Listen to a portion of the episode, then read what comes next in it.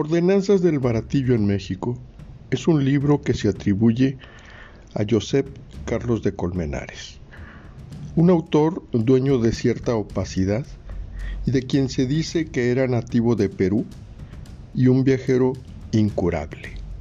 La obra proviene de 1734 y aunque provocó varias menciones, esta es la primera vez que se publica, gracias a un texto fijado por los investigadores Guillermo Espinosa Estrada y Eric Ibarra Monterroso.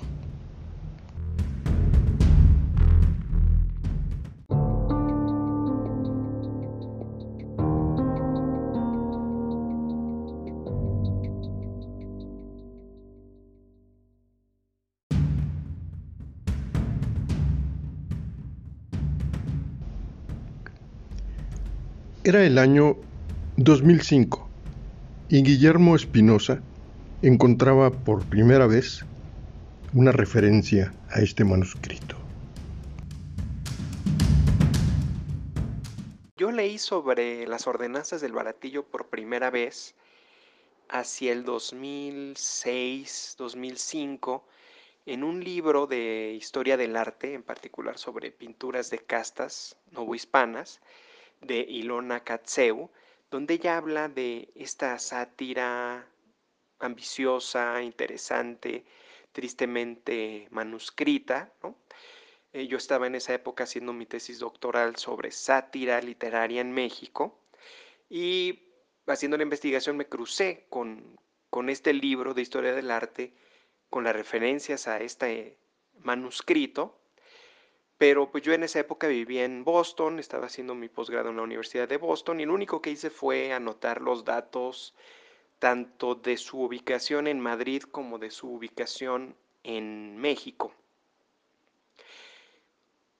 Tres años después, más o menos, hacia el 2008, tuve ya que mudarme de nuevo al país, me, me ubiqué en Ciudad de México y apenas tuve un momento libre, fui al Museo de Antropología, donde finalmente pude enfrentarme al texto, ¿no? Eh, y le saqué fotografías, ¿no? Para poder trabajar con él, pero también sabía que no iba a ser fácil mientras no pudiera yo cotejar el manuscrito mexicano con el de Madrid y luego, ya investigando, nos enteramos que había otro en California.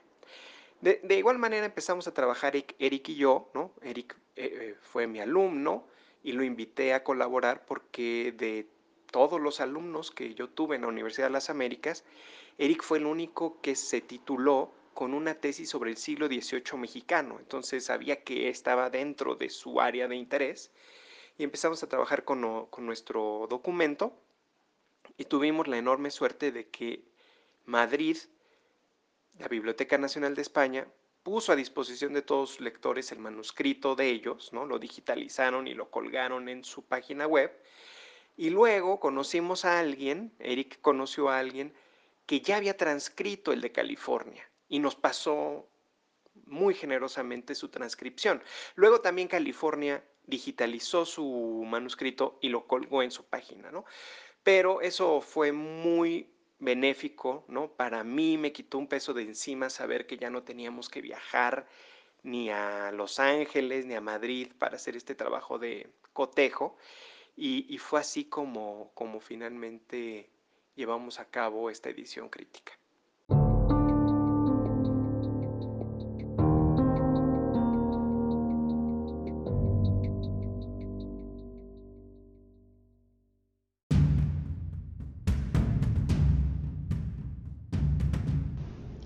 El investigador Eric Ibarra nos ilustra en relación con los estudios que rondan este texto como problema.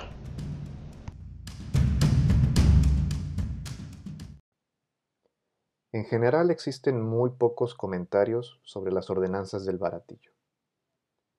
La mayoría de los que pudimos consultar son solo menciones secundarias dentro de trabajos historiográficos sobre varios temas relacionados con la Nueva España, en especial el sistema de castas y por supuesto, el mercado del baratillo. Entre estos trabajos sobresalen dos dedicados completa o casi completamente a las ordenanzas. El primero es un estudio lingüístico realizado por el historiador de la lengua Juan Antonio Frago García, de la Universidad de Zaragoza, en España, que examina la aportación del texto al conocimiento sobre la evolución del español. Este artículo académico, que recurre a otras fuentes dieciochescas además de las ordenanzas, se encuentra en el Boletín de la Real Academia Española de junio del 2017. El segundo estudio que sobresale es un artículo breve del historiador mexicano Manuel Carrera Estampa. El propósito de este artículo es describir el contenido de las ordenanzas para destacar su interés histórico y estético. Este trabajo forma parte de un colectivo de estudios humanistas titulado Homenaje a don Francisco Gamoneda, publicado en 1946 por la editorial universitaria. Es un artículo importante porque es el único trabajo que ha abordado las ordenanzas a partir de la copia del texto que existe en la Ciudad de México en el Museo de Antropología. Y esta copia sobresale de entre el resto de los testimonios que actualmente se conocen de las ordenanzas porque, entre otras razones, presenta el nombre de Joseph Carlos de Colmenares como el nombre del autor del texto. De modo que el artículo de Carrera Estampa es el único en el que se ha asociado a esta persona con las ordenanzas. Es difícil saber por qué un texto de este tipo, es decir, un texto tan complejo y de un interés mayor para los estudios sobre la historia de México, como no han eh, parado de señalarlo quienes se han acercado a él, eh, no se haya publicado. Se puede pensar en razones relativamente simples, como el hecho de que se trate de un texto poco conocido, o el hecho de que no haya habido suficiente iniciativa para publicar una edición, pero también se puede considerar que se trata de un texto que contiene un discurso muy polémico y delicado desde un punto de vista ético y por lo tanto político. Esto es algo que ya había subrayado Genaro, Genaro Estrada, embajador de México en España por 1935, al sugerir que nadie había pretendido publicar las ordenanzas porque se trataba cito, de una muy violenta invectiva contra la organización política y social del país y las costumbres de México, escrita del modo más despiadado y libelístico.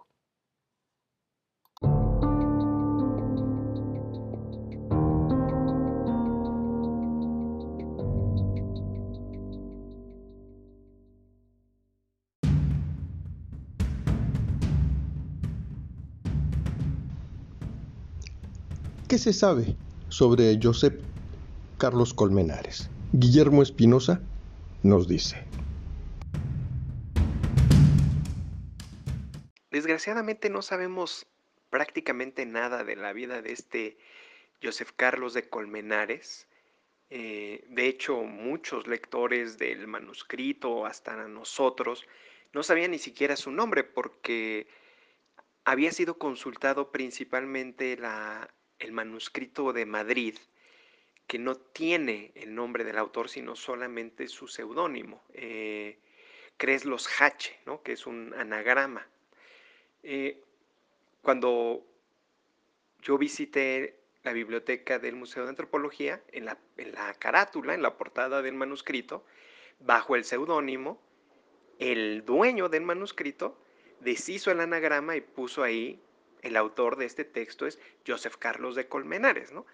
Entonces, eso fue algo, un, elemento muy importante que nos hizo inclinarnos por trabajar con la edición del mexicana del manuscrito, era la más interesante, era la, mejor copiada, la, más correcta.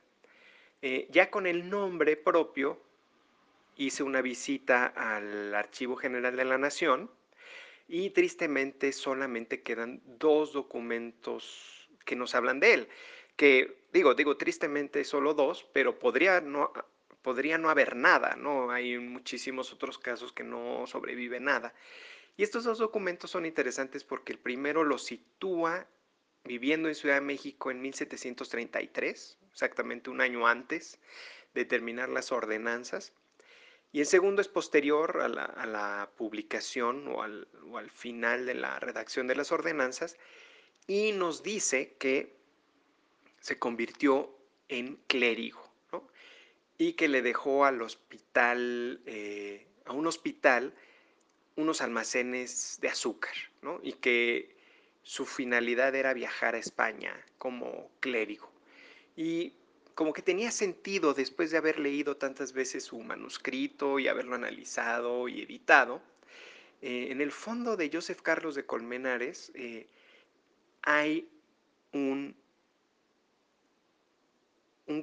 sacerdote, es decir, todo su texto, como el de buena parte de todos los satíricos, en el fondo lo que escriben son sermones, ¿no? Y entonces era interesante ver cómo parecía que su vida había terminado feliz, ¿no?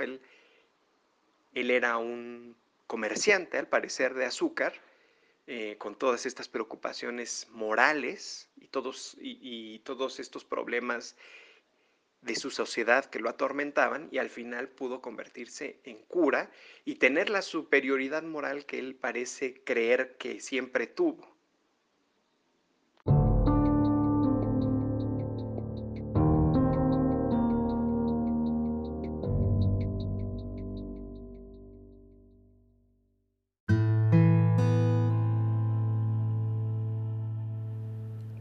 Bienvenidos a la casa. Archivos sonoros de Casa Universitaria del Libro, Universidad Autónoma de Nuevo León.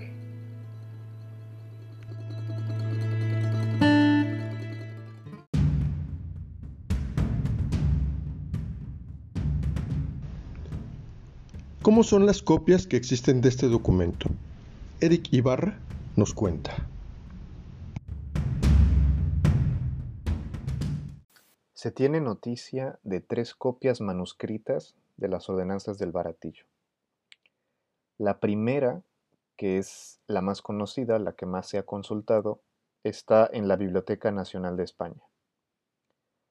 La segunda está en la Biblioteca de la Universidad de California, en Los Ángeles, y la tercera en el Archivo Histórico del Museo Nacional de Antropología e Historia en la Ciudad de México. Esta última copia es bastante distinta de las dos primeras. Eh, primero porque es la única que no está digitalizada aún. Eh, en segundo lugar, porque presenta variantes considerables, tanto en su grafía, es decir, en la manera en que las palabras se construyen en el texto, eh, podríamos decir, eh, entre comillas, en su ortografía, y variantes también en cuanto al contenido del texto. Es decir, hay palabras que, hay frases y párrafos eh, que aparecen en esta copia, pero que no aparecen en las otras dos. Eh, por último, esta copia es distinta porque contiene apuntes que pueden ser tanto de lectores como de eh, el copista de, este ejemplar. Estas diferencias eh, son importantes porque, por un lado, las variantes que presenta esta copia vuelven al texto mucho menos ambiguo que, en las otras dos.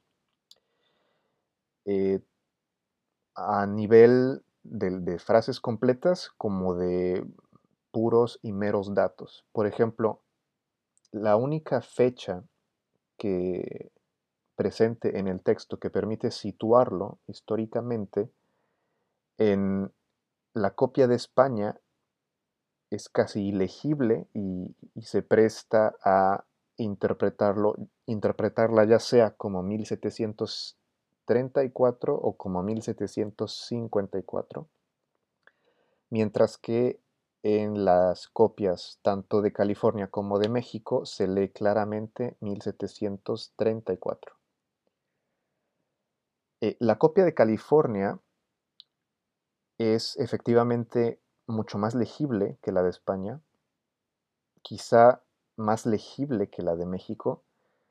Eh, tiene además trazos mucho más elegantes y agradables, es decir, ah, es más propiamente un texto caligráfico, con cuidado en, el estilo de la escritura. Eh, pero, no obstante, presenta los mismos inconvenientes que la versión de España porque eh, tiene las mismas variantes confusas en las grafías y en el contenido del texto. Por esta razón, decidimos adoptar el texto del Museo Nacional de Antropología como el texto base de nuestra edición.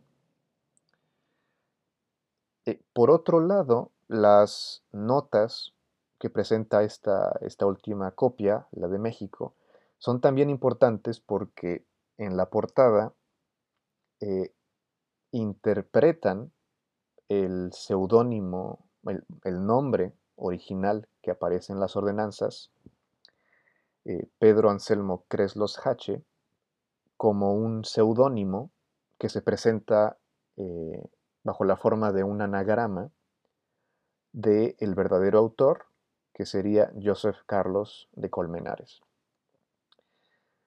Nosotros hemos decidido asumir que se trata realmente del autor del texto, del autor verdadero, y por esta razón ofrecemos a, los lectores una investigación breve sobre su vida que, eh, por desgracia, permanece todavía bastante, bastante oscura.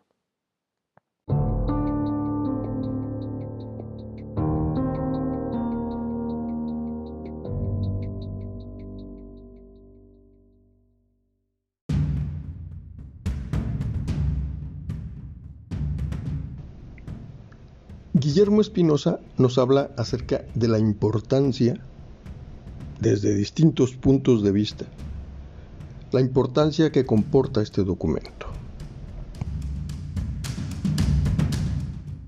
La importancia histórica del documento radicaría para mí en que nos da una vista eh, a nivel de calle de la realidad novohispana de la primera mitad del siglo XVIII.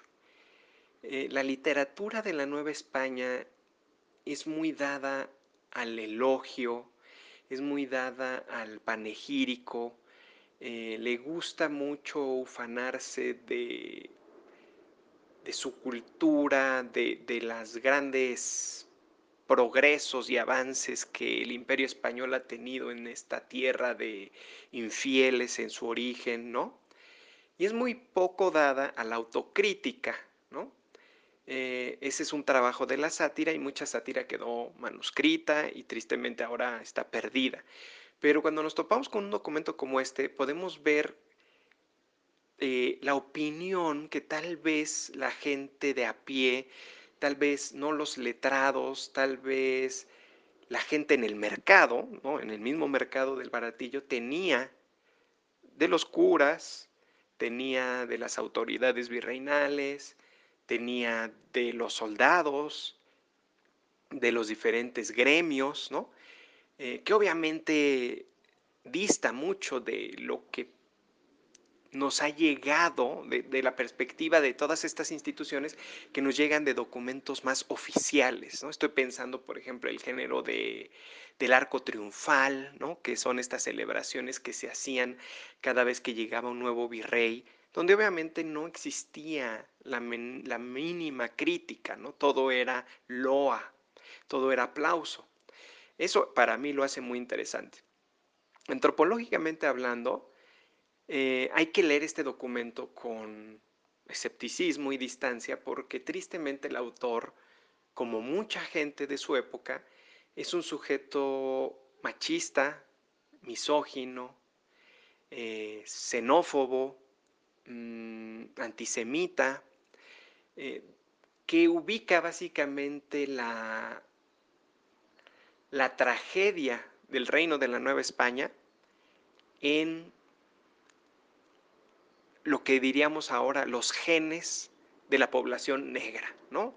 Entonces, en ese sentido, pues hay que leerlo con perspectiva, ¿no? Eh, al mismo tiempo es muy interesante porque él, al criticar a los mexicanos, ¿no? a los novohispanos, por esta relación que tienen con indios, con afrodescendientes, con gente de Oriente, etcétera, ¿no? También da en negativo un retrato muy tolerante de la Ciudad de México, como si fuera un espacio donde todas estas castas conviven y de alguna forma, aunque obviamente que existía racismo, de alguna forma tenían una relación íntima entre ellas, ¿no?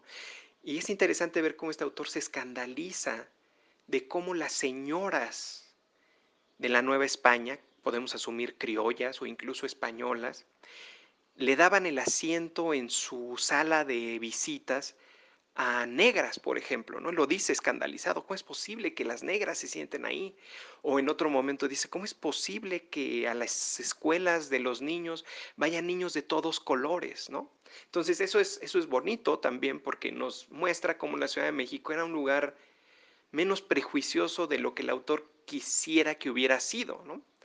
Finalmente, hablando de una importancia lingüística, pues es un, es un texto muy desafiante, ¿no? porque utiliza muchas palabras en germanía, ¿no? Germanía la forma de decir al argot de la época, y eh, entonces hay que hacer muchas anotaciones a pie de página para más o menos entender de qué está hablando, y también nos habla de, en ese sentido de una ciudad y una sociedad muy cosmopolita, no, no solamente eh, por la forma de habla, sino terminamos encontrando varias palabras en diccionarios de la lengua filipina, ¿no?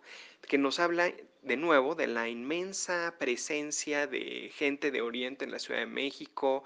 Encontramos formas de habla de gitanos, encontramos expresiones portuguesas, obviamente francesas, ¿no? Con palabras náhuatl, ¿no? Entonces, este, pues eh, es un texto que manifiesta, tal vez a su pesar, la riqueza social y la pluralidad de, esa época.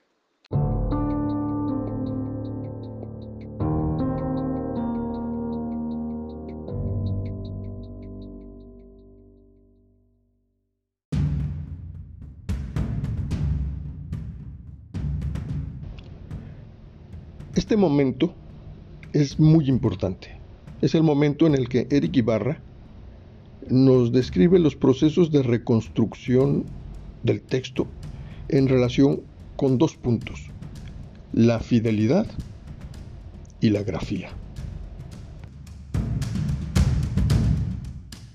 Nuestro objetivo fue, como en la mayoría de las ediciones críticas actuales, lograr un equilibrio entre eh, volver al texto legible para un lector moderno y respetar la versión estable del texto original que eh, pudimos construir a partir de las distintas versiones eh, originales existentes.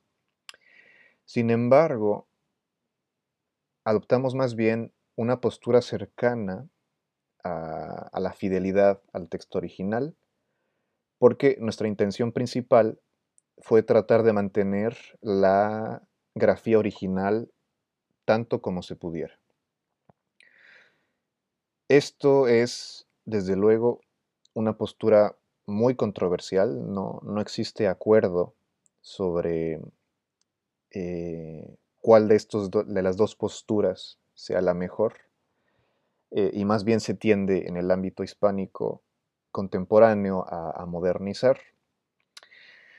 Eh, pero nosotros decidimos ser más cercanos a la fidelidad por eh, las siguientes razones. Primero, porque eh, la cercanía, ah, existe cercanía considerable entre las grafías del español actual y las grafías del español del texto. Y esto facilita la lectura e impide que se vuelva demasiado difícil, incluso si se mantienen eh, en lo general las grafías originales. En segundo lugar, por la falta de una versión digitalizada de la copia de la Ciudad de México, la copia que fue nuestro texto de base. Y en tercer lugar, por el riesgo de eliminar el posible valor lingüístico que eh, revelan las grafías originales del texto.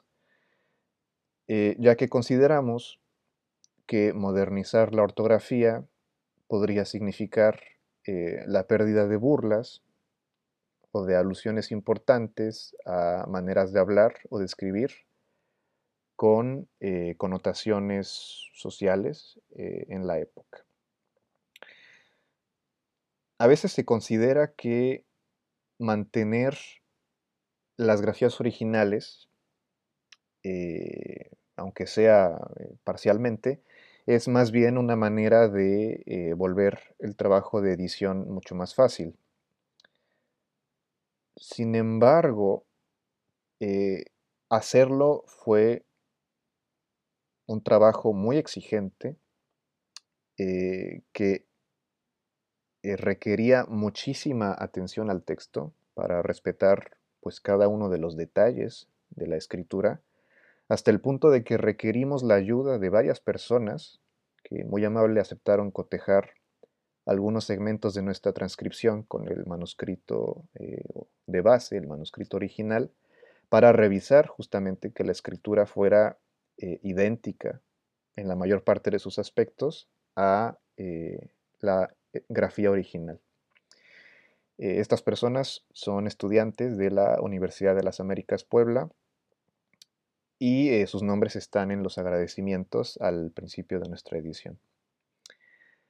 Eh, la principal dificultad que encontramos eh, fue la puntuación, porque decidimos modernizar completamente, eso sí, la puntuación. Fue la principal dificultad porque se trata de un texto voluntariamente confuso y muy digresivo, eh, y estas dos, eh, estos dos aspectos conciernen sobre todo la puntuación, es decir, la estructura de las frases. Eh, implementamos nosotros tres medidas, sobre todo para, solucionar este problema. la primera fue agregar guiones parentéticos, ya que el texto original no contiene ninguno. Eh, la segunda medida fue eh, ofrecer propuestas de interpretación para párrafos muy confusos eh, en notas al pie. Y la tercera medida fue ofrecer también a los lectores un índice temático en anexo que ayude a recorrer mejor la progresión temática del texto y que concuerda, pero no siempre, con las notas de los lectores que presenta eh, la copia del Museo de Antropología.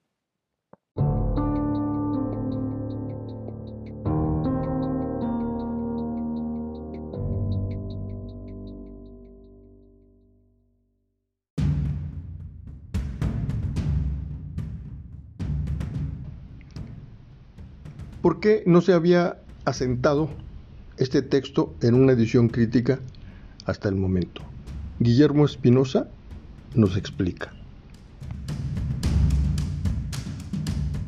Creo que las ordenanzas del baratillo no se habían editado de forma crítica y de forma moderna por varios motivos. Uno es que es un texto que en una primera lectura o a un nivel superficial deja una impresión muy negativa de los habitantes de la Ciudad de México de la primera mitad del siglo XVIII.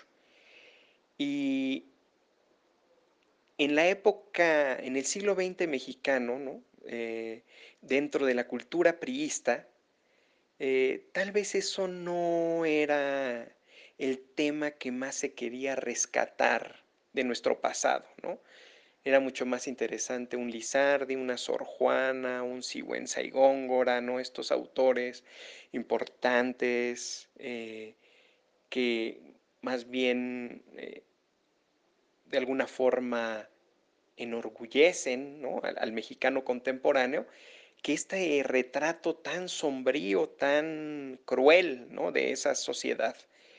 Eh, creo que ese fue un primer eh, impedimento que de hecho lo señala Genaro Estrada. Eh, uno de los pocos lectores del manuscrito en su época de embajador en España, dice, tal vez eh, si este texto no fuera tan anti-mexicano, o usa una expresión similar, podría tener más lectores, después, conforme este tipo de literatura marginal, ancilar empezó a cobrar relevancia, ¿no? segunda mitad del siglo XX mexicano, pues ya digamos que era inevitable que alguien hiciera este trabajo. Creo que Ilona Katseu, tengo entendido que tal vez lo inició y probablemente alguien más por ahí también haya empezado a hacer este trabajo, pero no es fácil, es un texto largo, es un texto complejo y es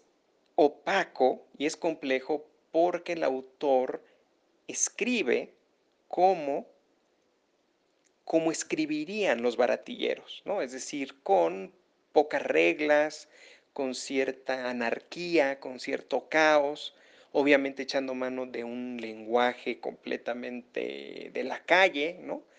Eh, y este trabajo, por ejemplo, solo pudo terminarse echando mano de un signo ortográfico que no existía en la época y que muchas ediciones críticas de textos novohispanos no usan, ¿no? porque digamos que no es parte del repertorio lingüístico de, esa época, que son los guiones. ¿no? Nosotros tuvimos que meter en, básicamente en cada fragmento de este libro guiones parentéticos para separar una serie de ideas que estaban juntas pero juntas no se entendían, ¿no? Y entonces, echando mano de paréntesis, de guiones parentéticos y de una nueva puntuación, fue que pudimos darle cierta legibilidad a las ordenanzas.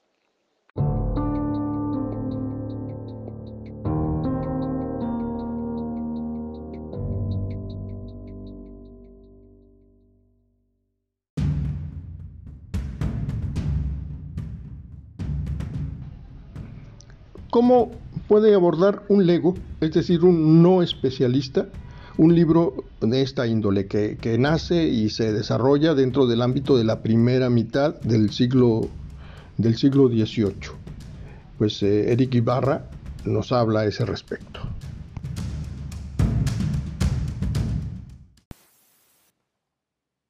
A mí me parece que las ordenanzas son un texto genial para una persona que no conoce o a quien no le es familiar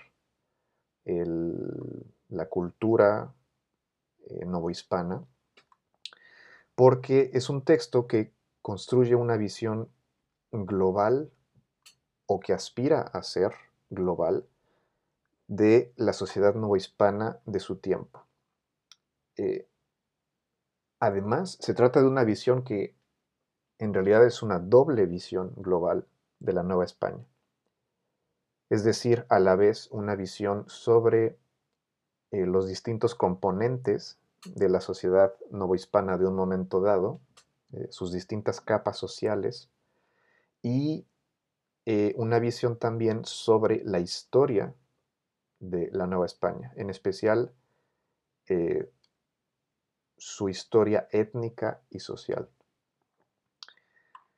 Eh, esto hace del texto una especie de desfile, eh, en realidad, de la sociedad novohispana, que cubre o que incluye, desde luego, eh, muchos actores de la vida popular, en especial de la vida en los mercados, por supuesto, pero que también se extiende hasta el ámbito de las grandes instituciones, como la universidad o los tribunales, y que examina también eh, el ámbito de grandes cuerpos de oficios como los médicos, los militares e incluso la vida doméstica aristocrática y burguesa. Así que es un texto históricamente muy, muy completo para alguien que se interesa eh, por primera vez en, en el mundo novohispano. Me parece también que el principal placer que ofrece este texto a los lectores no especializados es a la vez la principal dificultad y la principal sorpresa que les depara. Es decir, la similitud en el buen y en el mal sentido de la visión que el texto construye sobre México con las visiones actuales que existen sobre el México moderno. Eh, en, en mal sentido, porque se trata de una visión profundamente negativa del país, basada, como todavía ocurre en, nuestros días, por desgracia, en sistemas de pensamiento como la xenofilia, es decir, la simpatía excesiva por, por lo extranjero o por los extranjeros, en el caso del texto por, en particular por España, lo que se aproxima a lo que hoy en día llamamos malinchismo en, México, eh, una visión negativa basada también en un racismo profundo, pero que en el caso del texto afecta sobre todo a la población negra y no tanto como ocurre en la actualidad eh, a la población indígena, eh, pero también se trata de una visión que a pesar de ser negativa en estos sentidos tan, deplorables, eh, se basa también en otros sistemas de pensamiento que, con los que es mucho más fácil simpatizar y que tienen una gran relevancia todavía en el México actual.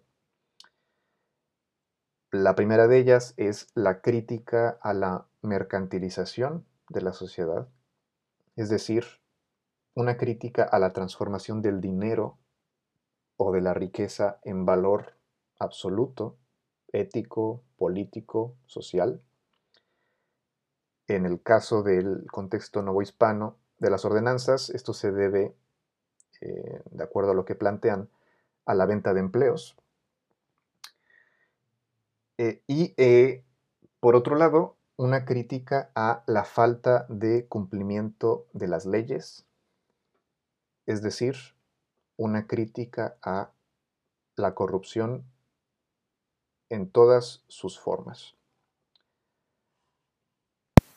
De manera que es una sorpresa positiva para un lector mexicano actual reencontrar estos problemas eh, y su crítica en este texto lejano en, el tiempo, y la dificultad reside en la manera en que se explican estos problemas, en la explicación sobre todo racista que se otorga tanto de la corrupción política como de la corrupción económica que rige a la Nueva España de las ordenanzas del baratillo.